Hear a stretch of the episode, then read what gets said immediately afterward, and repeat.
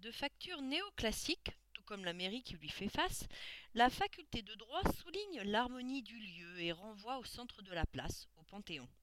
Au fronton, liberté, égalité, fraternité.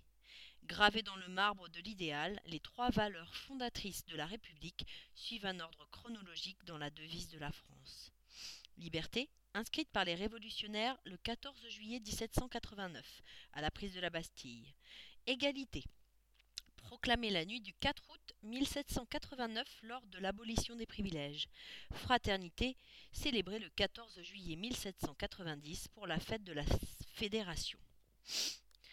Olympe de Gouges, la révolutionnaire, donne un autre son de cloche un an après ce consensus proclamé, chanté, célébré. Pour elle, avec la Révolution, les femmes gardent un statut d'infériorisé. Publiant en 1791 la Déclaration des droits de la femme et de la citoyenne, elle ne cautionne pas la formule englobante que vient de promulguer la Déclaration des droits de l'homme et du citoyen. Les femmes ne sont pas libres, égales et dans une relation de fraternité avec les citoyens. Olympe de Gouges interpelle aussi bien les hommes que les femmes sur leur engagement pour une société réellement égalitaire. En achevant sa déclaration par un texte sur la forme du contrat social de l'homme et de la femme, je cite, elle revendique la démocratie dans la sphère privée. Elle prend aussi position pour l'abolition de l'esclavage, écrit des pièces de théâtre dans ce sens qui seront vite interdites. Écoutons maintenant ses détracteurs. Selon la feuille du salut public du 27 Brumaire en deux, Olympe de Gouges, avec une imagination exaltée, prit son délire pour une inspiration de la nature. Elle commença par déraisonner.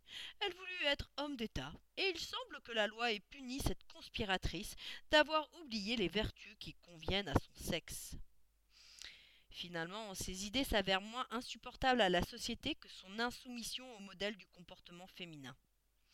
Un prêtre lui rend hommage plus tard, en 1808, l'abbé Grégoire qui la cite parmi les hommes courageux qui ont défendu la cause des Noirs. Les historiens ont souvent répété que les révolutionnaires avaient oublié les femmes. Ils rajoutaient que le code Napoléon, faisant d'elles des mineurs, avait verrouillé cet état de fait. Or, les sans-culottes ont bel et bien écarté volontairement les femmes. En 1793, la Constitution de l'an 1 décrète que tous deviennent citoyens et soldats. Mais, exclus du droit de vote, elles ne seront donc pas citoyennes. Un décret démobilise les combattantes des armées. Elles ne seront donc pas soldates. Prémonitoire, Olympe de Gouges avait écrit à l'article 10 de sa déclaration La femme a le droit de monter sur l'échafaud. Elle doit avoir également celui de monter à la tribune. Avec elle, des femmes se lèvent.